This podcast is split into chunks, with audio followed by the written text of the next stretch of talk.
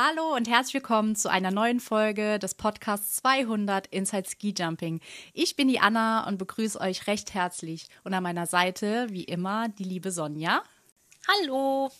Wir haben uns jetzt mal einen ganz anderen Themenblock überlegt. Jetzt gerade, wenn die Skisprungsaison zu Ende ist oder pausiert, haben wir uns überlegt, dass wir einfach mal ein paar Nationen näher betrachten. Und äh, wir haben uns eine ganz besondere Nation ausgesucht ja. mit, dem, mit der, glaube ich, keiner jetzt zu Anfang rechnet. Und zwar ist das Japan. Da gibt es ja ganz, ganz viele coole Springer, die äh, wir jetzt auch gleich mal ein bisschen beleuchten. Viel, vielleicht wusstet ihr auch vieles noch nicht. Ähm, und wir fangen in einem sehr, sehr frühen Jahr an, und zwar in 1970er Jahren. Sonja, da war jemand ganz Besonderes äh, am Start. Vielleicht kannst du da mal ein bisschen was drüber erzählen. Genau, das Skispringen in Japan hat ja schon durchaus eine lange Tradition. Ähm, und einer der größten Namen nach wie vor ähm, in Japan ist Yukio Kasaya. Mhm. Ein Name, den viele vielleicht jetzt so nicht mehr so auf dem Schirm haben, aber wie gesagt in Japan immer noch ein großer Name ist. Ähm, wenn man sich mal so ein bisschen die Geschichte des japanischen Skisprings anguckt, dann ist das einer der ersten, die tatsächlich ähm, ja es zu wirklich großem Ruhm gebracht haben ähm, und gleichzeitig auch so ein kleines bisschen eine tragische Figur darstellt, denn ähm, er wäre tatsächlich der allererste gewesen, der erste Japaner mit großer Wahrscheinlichkeit, der ähm, die Vierschanzentournee damals 1971, 72 hätte gewinnen können. Tatsächlich ist es ja dann erst irgendwie knapp oder ein bisschen mehr wie 25 Jahre später passiert. Ähm, also der erste Japaner, der sie hätte gewinnen können. Denn damals hat er also auch schon nach drei Springen, die ersten drei Springen schon gewonnen. Und hätte dann also auch nur noch das vierte gewinnen müssen und wäre damit, hätte natürlich dann damit auch das geschafft, was ähm, Sven Hannawald dann ja erst sehr viel später geschafft hat. Aber nichts da. Er wurde dann damals nach dem dritten Springen und man kann es sich tatsächlich also überhaupt nicht vorstellen eigentlich, ähm, nach Hause beordert. Das ganze japanische Team wurde heimgeschickt ähm, weil eben also nicht sehr viel später, 1972, die Olympischen Spiele in Sapporo anstanden, also zu Hause. Mhm. Und man gesagt hat, ihr müsst zum Training kommen. Unglaublich. Und ja, dann äh, hat jemand anders die Vierschanzentournee gewonnen und ähm, er halt leider nicht. Das ist, also ich weiß nicht, das muss für einen Skispringer wirklich eine große, ein großer Kampf irgendwie gewesen sein, innerlich, ähm, da ja, dann nach Hause fahren zu müssen. Ähm, er ist zwar dann auch ähm, Olympiasieger geworden zu Hause, was natürlich auch eine große Sache ist, ja, auf ja, keine Frage. Ja, die wäre vielleicht auch geworden, wenn er das vierte Springen hätte springen können, wer weiß, das ist alles nicht so passiert. Ähm, einen interessanten Fun Fact finde ich an der Geschichte, dass ähm, damals die Olympischen Spiele und die nordischen Skiweltmeisterschaften gleichzeitig ausgetragen wurden und man im Prinzip einen Wettbewerb gewinnen musste und zwei, zwei Titel eingeräumt hat. ähm, zwei Fliegen mit einer Klappe ab, geschlagen. Abgreifen. Ja, praktisch, total praktisch. Also er ist gleichzeitig Weltmeister geworden. Und zu diesem Zeitpunkt, also Olympische Spiele, ähm, Sapporo, ähm, Normalschanze, ging auch Silber und Bronze an Japaner jeweils. Also mhm. Also eine der ersten großen Jahre, sage ich jetzt mal, die es im japanischen Skispringen gab. Mhm. Ist vielleicht auch irgendwie, es passt zu den Japanern, die sind ja sehr, sehr ähm, motiviert und sehr ähm, fokussiert auf alles. Also, dass sie da dann die komplette Mannschaft heimgeschickt ähm, haben, um zu trainieren und dann bei den Olympischen Spielen wirklich alle Medaillen abzuräumen, ist ja irgendwie ja. bezeichnend für diese Nation, die ja wirklich, ja. Ja, das stimmt. Das ist einfach so eine, eine große Disziplin ja. irgendwie dahinter und auch diese, ne, dieser unbedingte Wille, dann zu Hause auch sich so gut wie möglich zu repräsentieren. Das haben alle anderen Nationen, glaube ich, auch, aber vielleicht, oder wahrscheinlich auch. Mhm. Aber hier ist es vielleicht noch mal ein bisschen mehr sogar. Ja, ist es auch. Könnte ich mir vorstellen. Ne? Mhm. Ne? Ja, ich glaube, das haben so auch die, die Chinesen und so, die haben das halt auch. Also die haben ja auch für ihre Olympischen Sommerspiele und so weiter, haben die ja auch alles gegeben, um da zu glänzen. Und so ist es bei den ja, Japanern genauso. Also die haben irgendwie so einen Anspruch, ähm, wenn es dann schon mal zu Hause ist, ähm, dass man da dann halt auch wirklich sein, seine Glanzleistungen bringt und sogar dafür kämpft, dass man dann auch eine Medaille bekommt. Also ähm, echt toll, was die da ja. geleistet haben. Ist natürlich dann auch alles mit einem sehr, sehr hohen Druck dann für die einzelnen Athleten verbunden, ja. ne? weil wenn du dann halt der bist, der irgendwie abstinkt, sag ich jetzt mal, dann ja. ist nicht mehr so cool dann irgendwie, ne? Das ist ja dann 1994 pass passiert mit diesem oh Abstinken, nennen wir es jetzt mal so. Ähm, das ist, war ja ein Olympia, was auch in die Geschichtsbücher eingeht. Ähm, da war, war zwar vor unserer Zeit, aber wir haben trotzdem viel davon ja. mitbekommen, später mal. Lillehammer. Lillehammer. Genau, Norwegen. Ähm, da war ja ein Teamspringen ähm, auch natürlich. Und nach der dritten Gruppe stand Japan eigentlich schon sicher als sicher, in Anführungszeichen, ja. als Olympiasieger fest. Sie haben 55,2 äh, Punkte Vorsprung vor Deutschland gehabt. Und äh, oben standen nur noch Jens Weißflog und ähm, der Harada. Und ähm, mhm. der Jens Weißflug ist dann super weit gesprungen. Bei, in seinem letzten Sprung auf 135,5 Meter war die Tagesbestweite.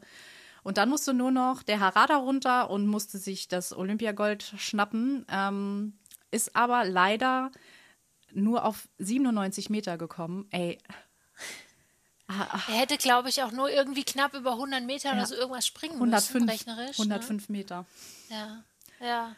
Und ist dann, er hat, er hat irgendwie Probleme gehabt. Er ist nicht richtig in sein Flugsystem gekommen. Er, ist, er hat sich, konnte sich nicht richtig auf den Wind legen. Es war wohl auch keine so eine gute er hatte wohl keinen guten Wind, um sich wirklich dann halt drauflegen zu können. Und ähm, ja, es hat nicht funktioniert. Er hat kein Flugsystem aufbauen können, ist bei 97 Metern runtergekommen. Eine tragische Figur, man, wenn man sich das bei ja. YouTube anschaut, ähm, ihr könnt gerne mal äh, danach googeln oder bei YouTube mal eingeben. Ähm, diesen Sprung kann man sich auch immer noch anschauen. Ähm, zerreißt einem das Herz. Ja, zerreißt einem wirklich das Herz. Also man muss sich mal vorstellen, ja. man hat 55 Punkte Vorsprung. Und dann in einem Sprung entscheidet es sich Hü oder Hot und das ist es halt. Der letzte Springer hat es dann auf seinem Buckel und es funktioniert nicht. Oh. Ich glaube, das ist auch einer dieser Momente gewesen, der ist nicht nur in die Skisprunggeschichte eingegangen, ich glaube, der ist insgesamt, glaube ich, in die Sportgeschichte eingegangen, weil ja. viele haben noch das vor Augen, oben stehen, wie du schon sagst, ähm, Jens Weißflog und Masahiko Harada, Weißflo gratuliert ja, ja schon, ja. ja, zum, zum Olympiasieg und, äh, und dann passiert das. Also das ging wirklich um die Welt. Das ja. war eine, eine große Tragödie heute noch. Ich glaube, das war auch so der sicherlich einer der schlimmsten Momente fürs japanische Skispringen überhaupt. Und für Masahiko Harada persönlich natürlich. Ich glaube, der wäre am liebsten im Boden versunken in dem Moment. Ne? Ja jeden Fall. Ja, mit dabei in dem Team waren unter anderem auch Noriaki Kasai, dann ähm, Nishikata, äh, Takanobu Okabe kennt man auch noch, also ähm, das ist auch ein großer Name. Ja. Ähm, und die sind dann im Endeffekt, haben sie Silber gewonnen, aber ähm, sie, haben, sie haben einfach Gold verloren. Also es war ja, das muss man sagen. ganz, ganz schlimm. Aber vier, vier Jahre später, dann in äh, Olympia zu Hause in, Nag äh, in Nagano, da hat es dann geklappt. Und da hat auch dann Harada alles gegeben. ja, er war ja auch ein toller Athlet. Ja. Das ist, ist ja nicht so, dass er irgendwie der, der Loser irgendwie war, aber in dem Moment war einfach, das hat halt nicht, so ist halt der Sport dann auch manchmal. Ne? Genau. Aber in dieser Tragödie, wie das in Lillehammer war, ja, das konnte er dann in Nagano zum Glück zu Hause wieder gerade rücken. Ja, das ist echt Puh. schön, ey. Ja. Da hat er auch die Tagesbestweite, da ist er auch die Tagesbestweite gesprungen. Ähm, Na, Gott sei Dank. Ich glaube, da hat er alles rausgelassen, was er vier Jahre vorher erlebt hat. Einfach. ja, wieder gut machen. Auch da kann ich mir vorstellen, ein Riesendruck, der da auf den eigenen Schultern lastet, ja. dass einem das um Gottes Willen nicht nochmal passiert. Ich stelle das mal vor. Ich stelle das mal vor, es wäre ja, nochmal, ey. Der Blitz, also da kann man wirklich sagen, der Blitz schlägt ja nicht zweimal an der gleichen Stelle ein. Das wäre ja eine Katastrophe gewesen. Aber auch da sieht man Nagano wieder das gleiche, wie man ja in den 70ern schon hatte, ähm, bei Olympischen Spielen zu Hause. Ja. Das muss dann sitzen, ne? Das muss dann Timing passen. Passen, auf jeden Fall. Und da waren auch wieder, ähm, war auch wieder Okabe mit dabei in dem Team und auch wieder ein sehr, sehr großer Name, ähm, Katsuyoshi Funaki war auch mit dabei und ein Hiroya Saito. Die vier haben dann Gold mhm. gewonnen. Und ähm, Harada hat seine Karriere 2006 beendet mit äh, stolzen 38 Jahren. dazu kommen wir gleich auch noch. Ähm, mhm. Er hatte bei Olympia 2006 auch noch einen Startplatz gehabt. Er wollte nämlich unbedingt noch bei Olympia 2006 mit dabei sein, ähm, wurde aber nach dem ersten Durchgang auf der Normalschanze disqualifiziert und hat. Oh. Das ist sehr schade gewesen. Ja, das ist ein blödes Ende. Ja, richtig doof.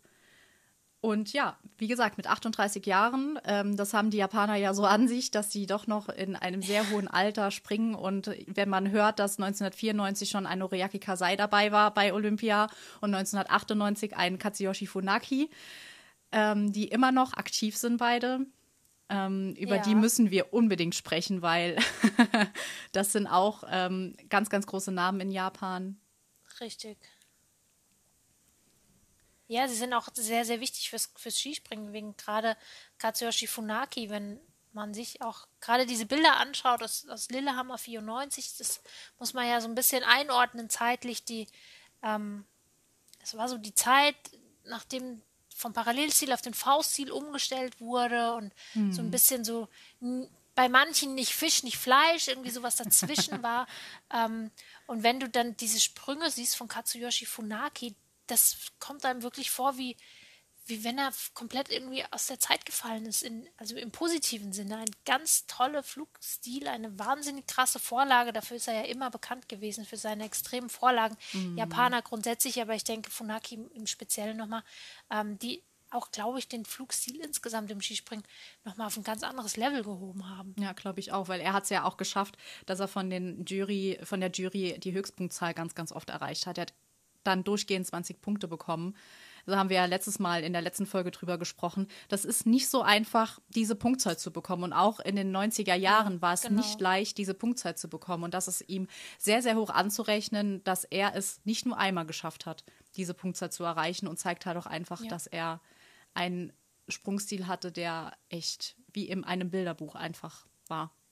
Ja, wie hingemalt. Und das dann auch noch zu schaffen, ja in einem Sprung, bei dem man zu Hause Gold gewinnt bei Olympia. Also ich meine, perfekter kann man es ja im Grunde, also kann man es nicht machen. Was willst du ja noch draufsetzen? Ne? Genau. Das äh, ist schon wirklich, also wahnsinnig, eine wahnsinnige Leistung, die Katsuyoshi Funaki da abgeliefert hatte damals. Ja.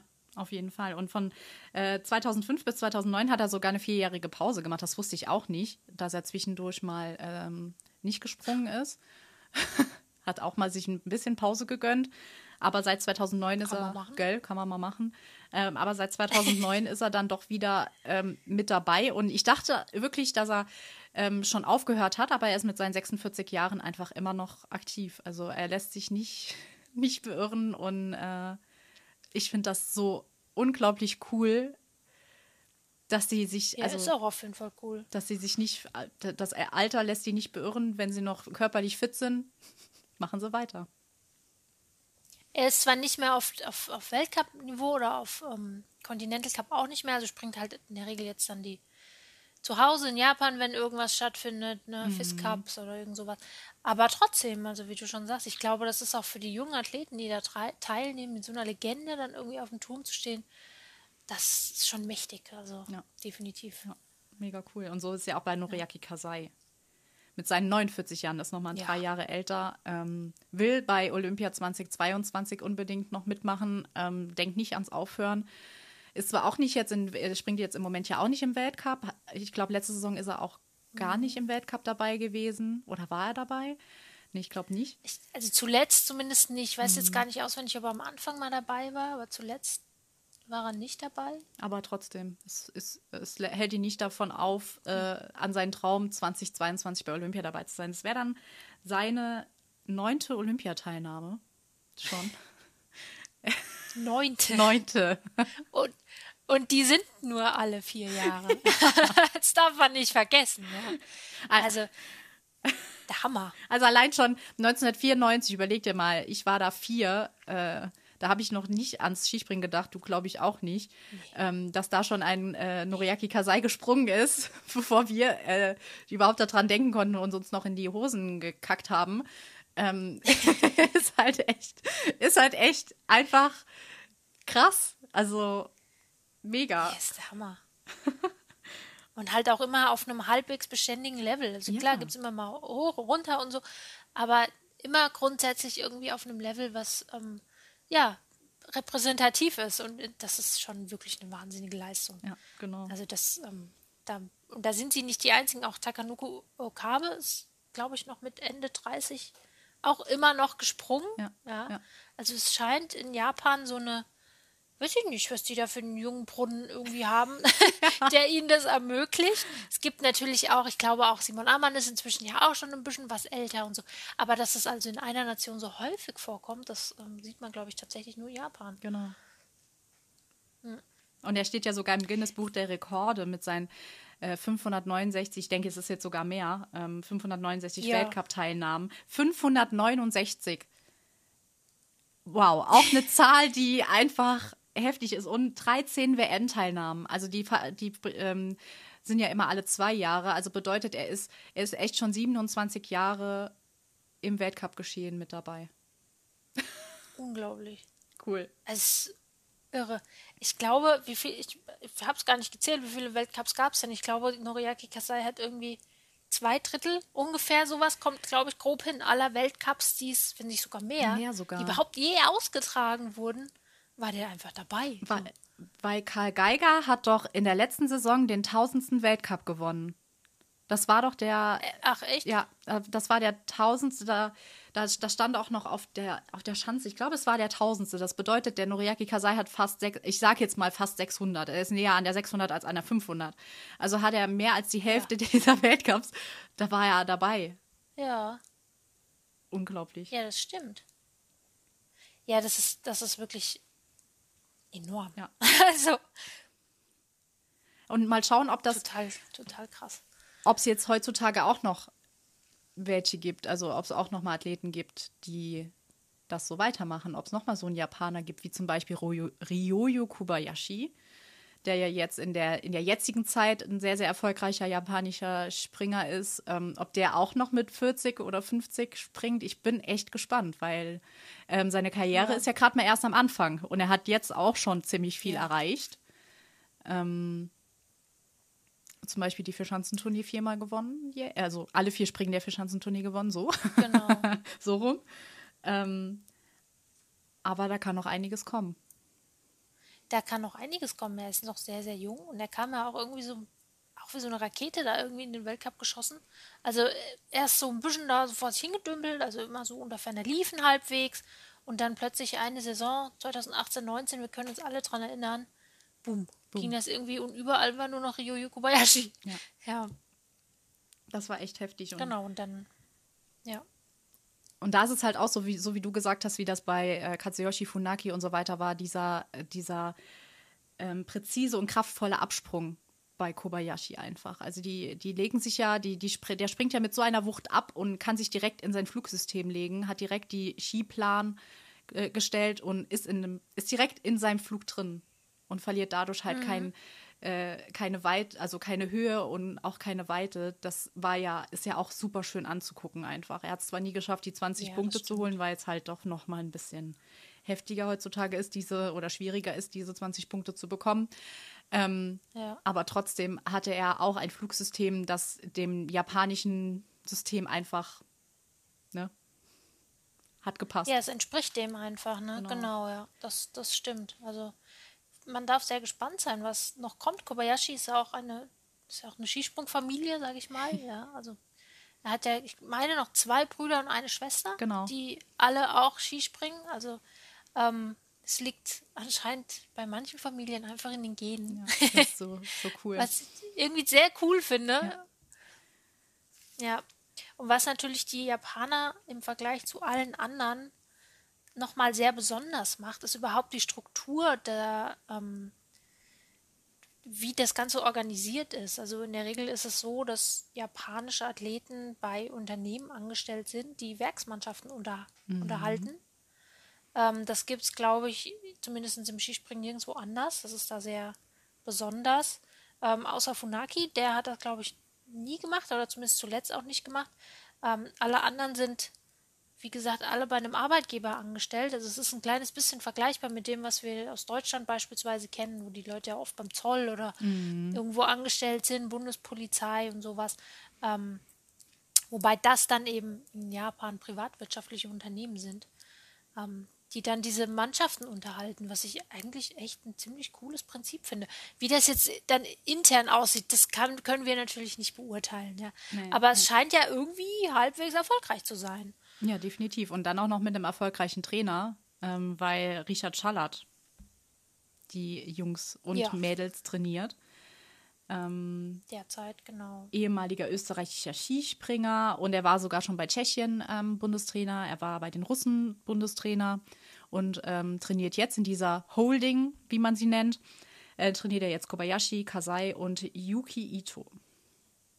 Und das heißt halt auch, also das merkt man auch. Also der ist halt einfach ein Erfolgsgarant. Und ähm, ich glaube, ja. die haben echt Glück, genau. ihn, ihn da als Trainer zu haben. Ähm, da können sie echt froh mit sein. Der Bundestrainer ähm, der japanischen Skispringer ist ja, oh Gott, ich muss mit den Namen aufpassen.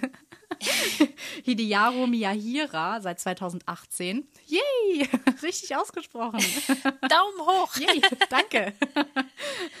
ähm, und äh, vorher war es, jetzt kommt's, jetzt kommt's, äh, Tomoharu Yokokawa. Yay aber auch richtig. der war von 2010. Da, davor hat er am meisten ja, ich, gehabt. ich habe lange geübt. der war von 2010 bis 2018 äh, Trainer der japanischen Skispringer. Und ähm, da, das, das äh, Interessante oder das Besondere an ihm war, dass er einfach einen Generationenwechsel ähm, in Gang gebracht hat. Er hat nicht nur auf die alteingesessenen Springer gesetzt, sondern auch auf junge, jüngere Springer, die man heute auch noch kennt. Äh, Tako Takeuchi oder ähm, der Bruder von Kobayashi, der Yunjiro Kobayashi. Ähm, die hat er alle mit ins Nationalteam eingegliedert und hat damit einfach ähm, auch mal jüngeren Springern die Chance gegeben, ähm, im Weltcup dabei zu sein. Hat ja auch wirklich geklappt. Also die waren ja auch zum Teil ja. sehr erfolgreich. Und ähm, nach seinem, äh, nachdem er dann 2018 bei den Männern aufgehört hat, ist er zu den Frauen gegangen als ich den Namen gelesen habe, dachte ich, hey, den da habe ich doch schon jetzt schon gelesen. Okay, nochmal zurückgeblättert. Ah ja, cool. Er war vorher bei den Männern und jetzt ist er bei den Frauen. Und auch bei den Frauen, ähm, glaube ich, äh, konnte er anknüpfen an die Erfolge und ist sogar noch erfolgreicher, ähm, weil da ist jemand, den man rausstechen muss, ne? Ja, also nach all den erfolgreichen Namen, die wir jetzt schon haben, ähm, denkt man sich jetzt vielleicht, hä, was soll denn da jetzt noch kommen?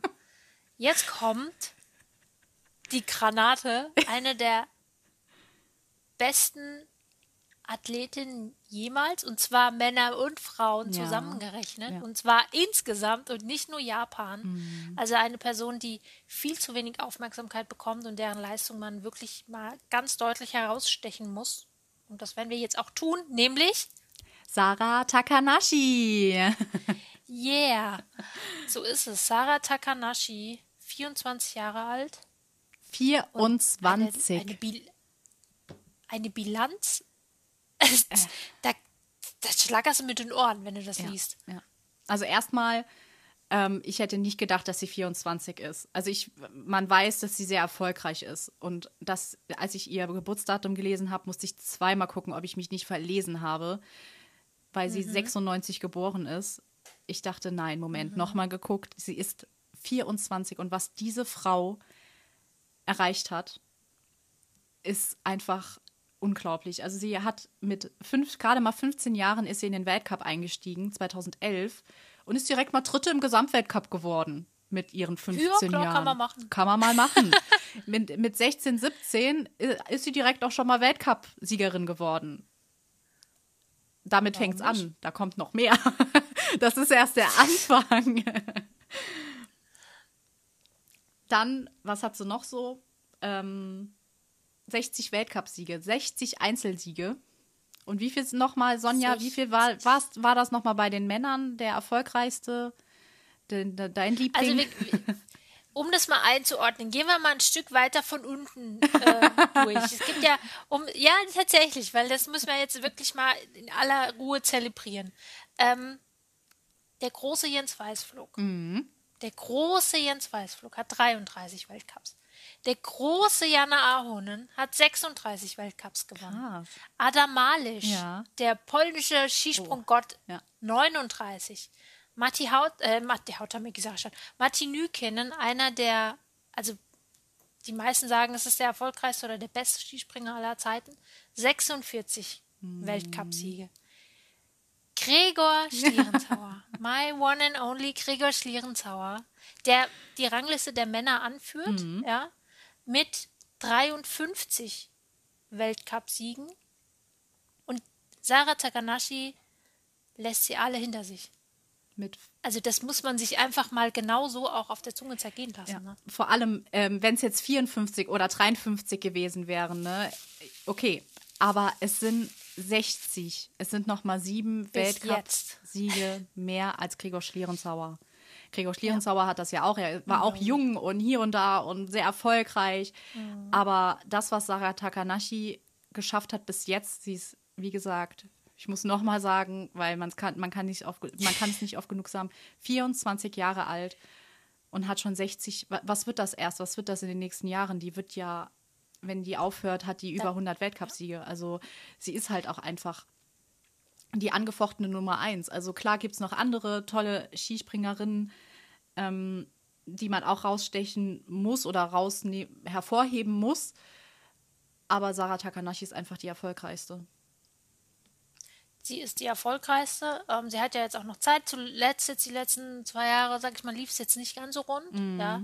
Ähm, das, das ist einfach so. Aber wenn man sich halt auch mal die Weltcups davor anguckt, also 2016, 17 hat sie den Gesamtweltcup gewonnen und hat von 19 Springen 17 gewonnen. What? What? Oder im Jahr davor hat sie von 17 14 gewonnen. Also das ist eine, eine Dominanz, die ähm, die sucht seinesgleichen, glaube ich, auch wirklich disziplinübergreifend. Das muss ja. man sich einfach mal auf der Zunge zergehen lassen. Und um es auch dann mal mit den Frauen zu vergleichen, denn jetzt kommen vielleicht einige und sagen, ja, es ist ja Frauenweltcup, das kannst du ja gar nicht vergleichen. Ist natürlich Quatsch, weil sie ist immer schon angetreten gegen zum Beispiel auch Namen wie Dani Eraschko-Stolz. Ja. Also das, die hatte ja schon durchaus auch Konkurrenz, so ist es ja nicht.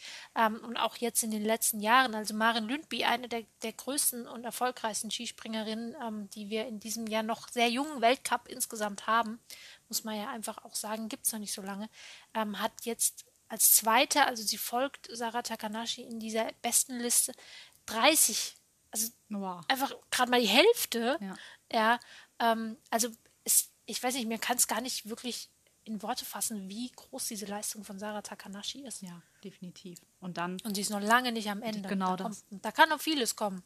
Ich will gar nicht wissen, was jetzt bei Olympia ist. Sie hat zwar in den, bei den Großveranstaltungen nicht immer so viel Glück, sage ich mal so.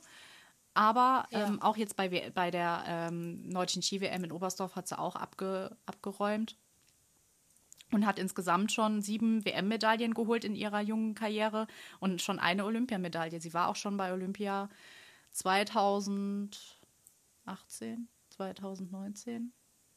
Gott, ich kann nicht mehr rechnen. 18. 18. Ja, nächstes Jahr haben wir 22, also muss 18, 18. sein. Yay.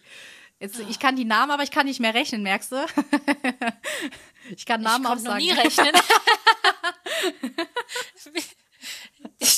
habe nur manchmal ein gutes Gedächtnis, mehr nicht. Aber müsste 2018 ja, gewesen sein. passt, glaube ich. Bin mir relativ sicher. Ansonsten wisst ihr schon, was wir meinen. Letzte Mal halt. Letzte ne? Mal halt, Mann. da hat sie auch schon eine, eine Bronzemedaille äh, geholt und das bedeutet, wenn sie jetzt dann bei Olympia 2022 dabei ist, dann kann sie auch noch in, vier, in danach vier Jahren noch mal dabei sein. Also ich glaube, die wird so viel abräumen noch. Ähm, und wenn sie dann noch so weitermacht wie die, wie die japanischen Männer und äh, noch mit 49 mhm. Jahren springt, ich glaube, dann müssen oh, wir die besten Listen ähm, sind äh, seitenlang, weil äh, ja. das ist. Und die sind jetzt schon ewig lang. Die sind jetzt schon. Wenn man das jetzt auch mal mit Noriaki Kasai zum Beispiel vergleicht, der war ja auch mega erfolgreich, hat aber auch nur 17 Weltcupsiege geholt. Bei der WM, bei der ähm, hat er sieben WM-Medaillen, sie hat auch sieben WM-Medaillen und sie ist mal gerade 24. Vielleicht da auch nochmal der, der Vergleich einfach, ähm, wie hoch das einfach anzurechnen ist, was diese Frau schon ähm, geleistet hat und sie hält wirklich immer noch aktuell 19 Schanzenrekorde. Hat wie viel? 43, glaube ich, hat sie aufgestellt und hält noch 19 ja. Davon. Also das kann, kann auch, das kann auch kein anderer Springer und auch keine andere Springerin sagen, dass sie so viele Schanzenrekorde ähm, hält. Ja, ist auch so. Und dafür ist, also ich weiß nicht, dafür ist der Name einfach ähm, viel zu wenig bekannt. Ja. Also es ist eigentlich ein absolutes Rätsel, wie das sein kann, dass dieser Name nicht mindestens immer in einem Atemzug genannt wird mit Leuten wie eben schon beschrieben Jens Weißflug, Matti Haut, äh, Matti, warum sage ich denn immer Matti Hautameki? Matti Nüken, schöne Grüße an Matti Hautameki, aber ich meine Matti Nüken. Ähm, also es ist wirklich in einem Atemzug eigentlich zu nennen, aber mhm. es passiert halt leider sehr wenig deswegen. Also ja. merkt euch diesen Namen definitiv. Genau. Dafür sind Schreibt ihn euch auf euren Spiegel. Dafür sind wir ja auch da, nochmal äh, die, äh, die ganzen Erinnerungen ins Gedächtnis zu rufen. Ich glaube, dafür ist unser, unser Format schon ziemlich, schon ziemlich cool, weil äh, gerade so Japan ist jetzt auch eine Nation, mit denen wir uns jetzt nicht so viel auseinandersetzen. Und ähm, so habt ihr auch nochmal die wichtigsten Infos über diese tolle Skisprungnation nochmal von uns gehört.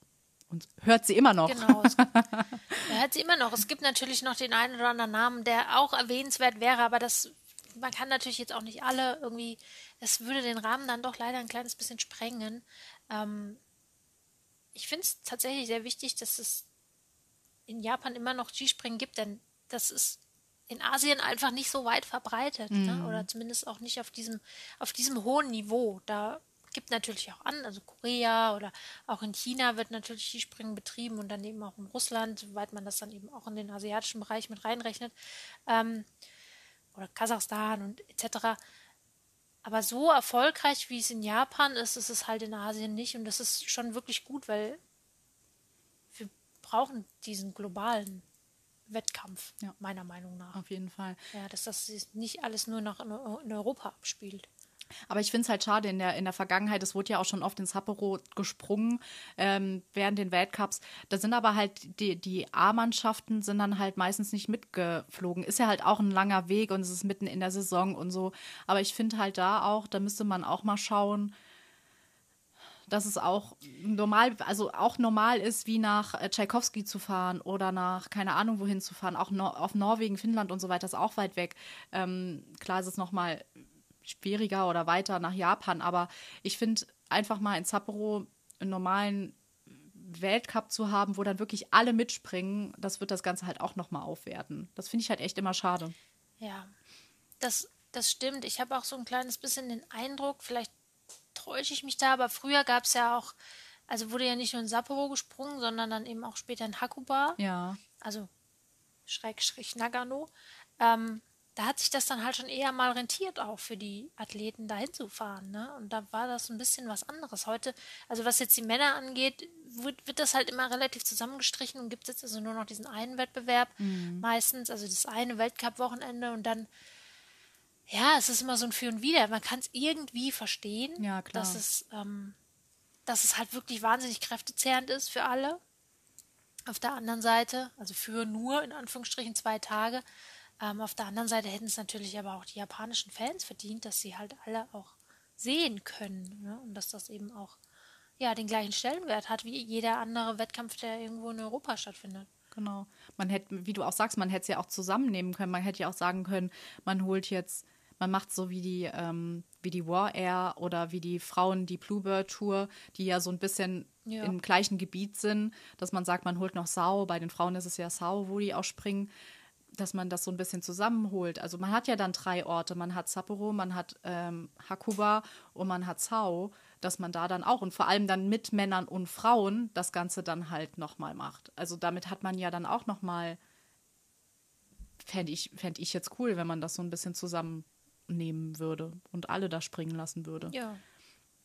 Das stimmt, das könnte man machen. Es gibt auch in Japan noch, also da gibt es gar nicht mal so wenige Schanzen. Mhm gegebenenfalls gibt's, könnte man ja vielleicht noch den einen oder anderen Wettkampf dann noch mit reinnehmen, um da eben auch. Das ist natürlich für uns europäische Fans dann ein bisschen schwierig, muss man sehr früh aufstehen und so.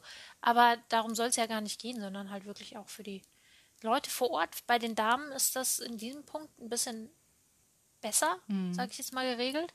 Ähm, die haben ja eigentlich jedes Jahr im Januar den mehrere ähm, Springen, die in Japan stattfinden. Also meistens sind es zwei Stationen. Nächstes Jahr ist es dann erst Sapporo und dann Sao. Mhm. Ähm, der Japanuary, wie, wie er genannt wird, also der, der in Japan stattfindende Januar. Ah, echt? Ähm, ja, ah, mega. Ja.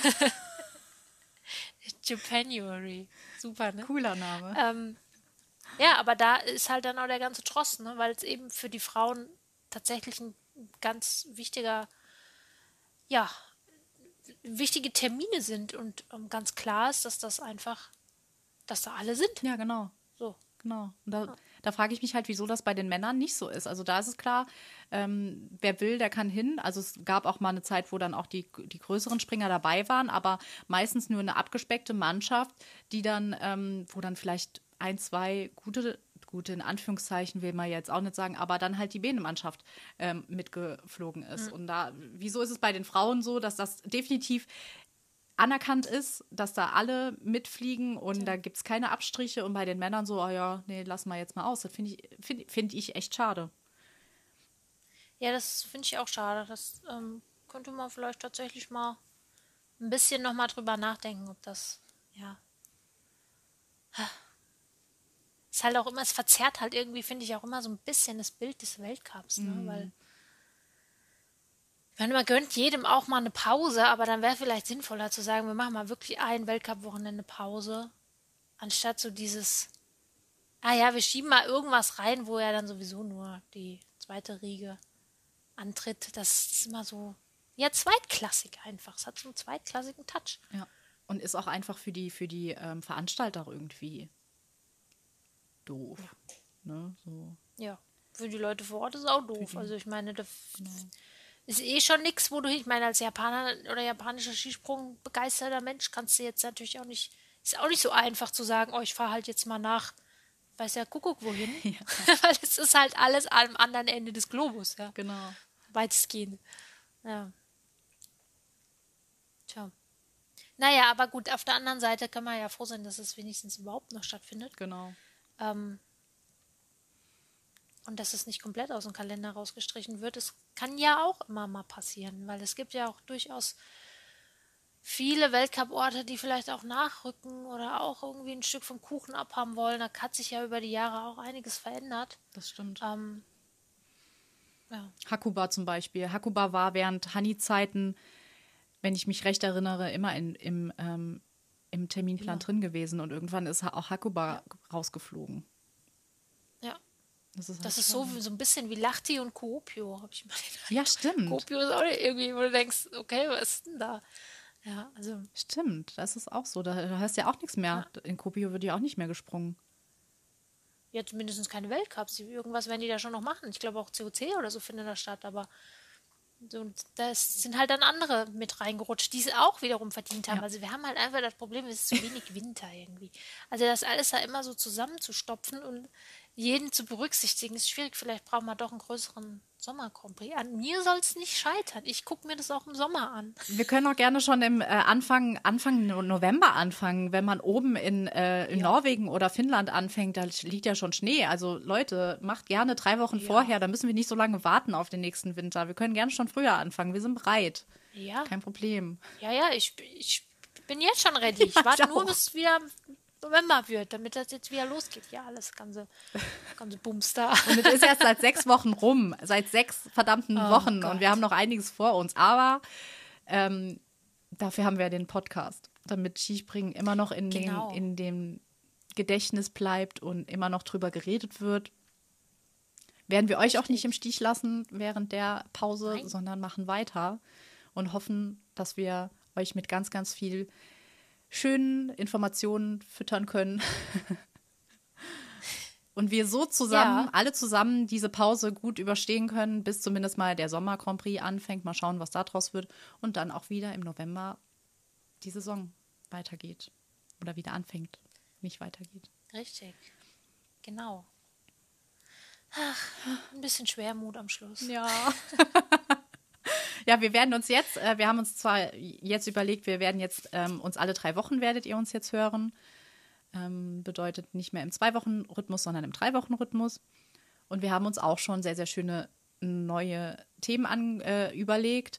Wir werden jetzt nicht nur jede Woche oder alle drei Wochen irgendeine, äh, irgendein Land ähm, beleuchten, sondern werden da so ein bisschen eine Mischung machen. Aber wir haben uns schon überlegt, dass wir auch andere Nationen, ähm, die es verdient haben, definitiv nochmal behandeln werden. Und ja, ihr könnt euch auf jeden Fall auf die nächsten Themen freuen und wir hoffen, dass ihr beim nächsten Mal auch wieder mit dabei seid. Genau. Und wünschen euch bis dahin alles Gute, bleibt gesund, passt gut auf euch auf. Ja. Ja. Und gebt uns gerne ein Feedback zu dieser, äh, zu dieser Serie. Oh Gott. Zu dieser Folge. auf Instagram gerne oder auch auf Twitter, da sind wir ja auch aktiv. Ja, und dann freuen wir genau, uns. Genau, das würde uns sehr freuen. Genau. Richtig. Ja, dann ähm, wünschen wir euch noch einen schönen Tag und genau. bis zum nächsten Mal. Bis zum nächsten Mal. Tschüss. Tschüss. Wie baut man eine harmonische Beziehung zu seinem Hund auf? Puh, gar nicht so leicht. Und deshalb frage ich nach, wie es anderen Hundeeltern gelingt, beziehungsweise wie die daran arbeiten. Bei Iswas Dog reden wir dann drüber. Alle 14 Tage neu mit mir, Malte Asmus und unserer Expertin für eine harmonische Mensch-Hund-Beziehung, Melanie Lippisch. Iswas Dog mit Malte Asmus. Überall, wo es Podcasts gibt.